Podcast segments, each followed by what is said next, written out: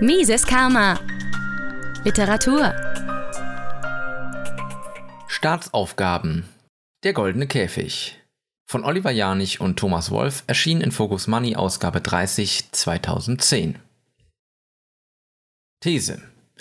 Nur der Staat kann die komplexen Aufgaben einer modernen Gesellschaft erfüllen. Insbesondere soziale Sicherheit und Schutz vor materieller Not können private Anbieter nicht gewährleisten. Antithese. Die Dominanz des Staates bevormundet und gängelt die Bürger nur. Private lösen gesellschaftliche Aufgaben fast immer besser und effizienter. Spätestens seit der Finanzkrise wird in Politik und Gesellschaft wieder der Ruf nach dem starken Staat laut, warum dieser Weg eine Sackgasse wäre. Amerika, das Land der unbegrenzten Möglichkeiten? Patrick Friedman kann da nur lachen. Für den Enkel des Wirtschaftsnobelpreisträgers Milton Friedman sind die USA ein Ort der Bevormundung, der Regeln und Vorschriften. Eigentlich kein Deut besser als irgendein x-beliebiger Staat irgendwo sonst auf der Welt. Deshalb kann sich Patrick seinen Traum von schrankenloser Freiheit auch nicht durch Auswandern erfüllen. Wo sollte er schließlich hingehen? Seine Lösung heißt Seastead, eine Welt aus riesigen Flößen, die auf den Meeren treiben und Menschen wie ihm Heimat bieten. Zusammen sollen diese künstlichen Inseln dereinst einen Staat bilden, der seinen Bürgern keinerlei Vorschriften macht. Die perfekte anarchistische Utopie. Renaissance des Staates. Wohl nie zuvor klangen solche Ideen so exotisch wie derzeit. Denn momentan erlebt der starke Staat eine Renaissance, die noch vor kurzem niemand erwarten konnte. Patricks Großvater Milton Friedman hatte für ein Gemeinwesen plädiert, das zwar einen stabilen Ordnungsrahmen setzt, seine Bürger aber ansonsten unbehelligt lässt. Bei Politikern wie US-Präsident Ronald Reagan oder der britischen Ministerpräsidentin Margaret Thatcher waren diese Gedanken auf fruchtbaren Boden gefallen. So wenig Staat wie möglich, war zumindest in der Theorie die Leitlinie, Märkte wurden dereguliert, der Staat zog sich tendenziell zurück. Spätestens seit Ausbruch der Weltwirtschaftskrise schwingt das Pendel jedoch in die Gegenrichtung. Mit gigantischen Summen in den USA 2 Billionen Dollar, in der EU 750 Milliarden Euro stützen Regierungen marode Märkte. Mehr Aufsicht und Regulierung lautet die Devise von Washington bis Tokio. Auch abseits des Ökonomischen ist der Staat allgegenwärtig. Rauchverbot, Feinstaubgrenzwerte, Lärmschutznormen, Ladenöffnungszeiten, Mindestlöhne, Mülltrennung, Tempolimit, Promillegrenzen, Lehrpläne, Lebensarbeitszeit, Hygienevorschriften, Datenschutz, Internetzugang, Bankkonten, Lebensmittelinhaltsstoffe, CO2-Ausstoß, Rundfunkgebühren. Nichts läuft mehr ohne Überwachung und Kontrolle. Doch was hat diese Allzuständigkeit eigentlich gebracht? Ist der Staat die Lösung unserer Probleme oder die Ursache? Wie viel Staat ist nötig und gibt es Alternativen? Versagen der Märkte? Was gibt es da noch zu diskutieren? Das fragen sich nicht nur erklärte Etatisten von links und rechts. Selbst in der Mitte der Gesellschaft gilt als ausgemacht, dass nur ein starker Staat die Bürger von Unbill schützt, ein bisschen weniger Freiheit ist da leicht zu verkraften. Und was soll daran auch falsch sein? Kaum ein Jahr ist es her, dass sich die Welt am Rand des Zusammenbruchs befand. Es drohte das Ende des Finanzsystems mit unabsehbaren Folgen für alle. Wenn das kein Beweis für das Versagen freier Märkte ist, was dann? Haben nicht der Rückzug des Staates und seiner Behörden, fehlende Überwachung und Kontrolle das Desaster erst möglich gemacht? Und waren es dann nicht die staatlichen Finanzspritzen, die den Kollaps verhinderten? Das kann man freilich auch anders sehen. Ludwig von Mises, Begründer der österreichischen Schule der Nationalökonomie, erkannte schon vor rund 100 Jahren, dass der Wechsel von Boomperioden und Depressionsphasen das Ergebnis der Versuche sei, den Marktzins durch Kreditexpansion zu senken.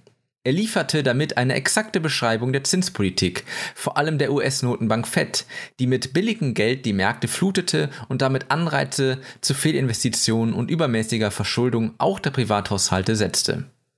Spekulationsblasen erscheinen da nur logisch. Mises beschrieb auch die Folgen. Zitat: Es gibt keine Möglichkeit, den finalen Zusammenbruch eines Booms zu verhindern, der durch Kreditexpansion erzeugt wurde. Die einzige Alternative lautet, entweder die Krise entsteht früher durch die freiwillige Beendigung einer Kreditexpansion oder sie entsteht später als finale und totale Katastrophe für das betreffende Währungssystem. Zitat Ende. Das staatliche Geldmonopol, das in den USA auf die offiziell unabhängige Fed übertragen wurde, erscheint somit als die Wurzel des Übels und die vermeintliche Therapie mit Staatsknete den Kollaps zu verhindern als Keim des endgültigen Zusammenbruchs. Vollkaskopolitik. Mit der Geldschöpfung geben sich moderne Staaten nicht zufrieden. Längst schon wollen sie nicht nur den Ordnungsrahmen garantieren, der den Bürgern freie Entfaltung ermöglicht. Stattdessen propagieren sie einen Vor- und Fürsorgestaat, der in jeder Lebenssituation Schutz gewährt. Ihre Zuständigkeiten haben sie weit über die klassischen Aufgaben innere und äußere Sicherheit, Justiz, auswärtige Beziehungen und Finanzverwaltung hinaus ausgedehnt. So erinnern etwa die Befugnisse des Bundeskabinetts an einen öffentlich-rechtlichen Warenhauskatalog. Umwelt und Energie, Familie, Jugend, Senioren, Gesundheit, Pflege, Verkehr, Entwicklungshilfe, Wirtschaft, Kunst, Kultur und Wissenschaft, Bildung, Arbeitsmarkt, Inneres, Sport, Landwirtschaft, Ernährung, Renten, Verbraucherschutz. Alleinvertretungsanspruch. Muss all das wirklich von staatlichen Stellen erledigt werden? Ja, meinen die Befürworter, denn nur so seien die nötige Sicherheit und Verlässlichkeit gewährleistet, die der Bürger erwarten darf. Zwingend erscheint diese Argumentation freilich nicht. Beispiel Altersvorsorge. Seit 1957 existiert in Deutschland ein umlagenfinanziertes Rentensystem. Alle Arbeitnehmer sind Pflichtmitglieder. Sie finanzieren mit ihren Beiträgen die Bezüge der Ruheständler, zumindest in der Theorie. In der Praxis ist die staatliche Rentenkasse längst pleite. Pro Jahr muss das System mit Zuschüssen von rund 80 Milliarden Euro aus Steuergeldern gestützt werden. Alternativlos ist das nicht. So könnte sich der Staat darauf beschränken, seine Bürger zur Altersvorsorge zu verpflichten, ihnen das Wie aber selbst überlassen. Egal, ob sie dann mit Hausbau, Lebensversicherung, Wertpapierdepot oder Goldvorräten vorsorgen, die Ergebnisse wären wohl kaum schlechter als die gesetzliche Rente. Die ist nämlich keineswegs mehr sicher, wie inzwischen sogar Sozialpolitiker der Regierung eingestehen.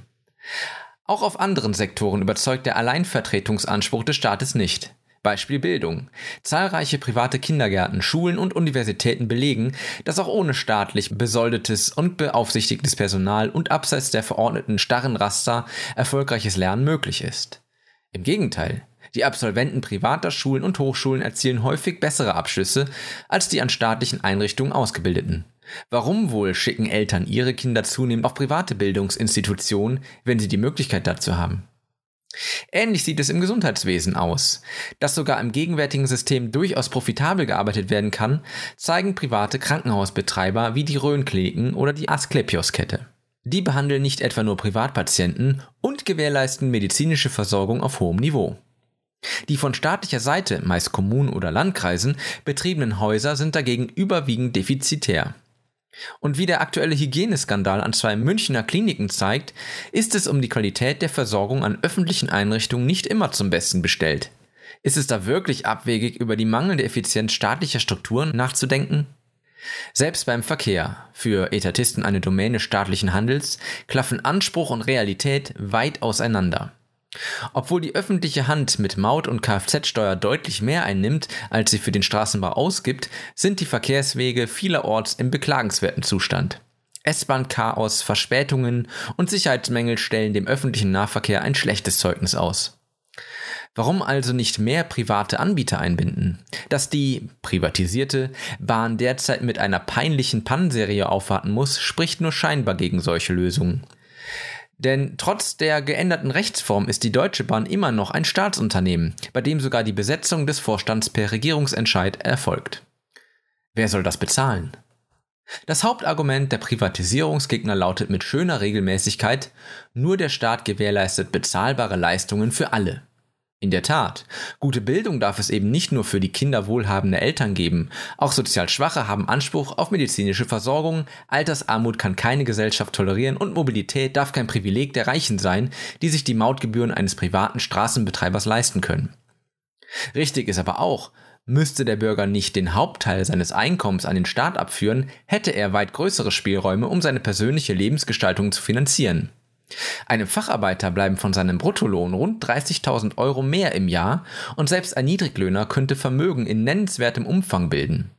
Überflüssig wäre der Staat keineswegs, denn eine Armee zur Landesverteidigung, Polizei und ein funktionierendes Justizwesen kann nur er gewährleisten, auch wenn Radikallibertäre sogar diese Bereiche privatisieren wollen.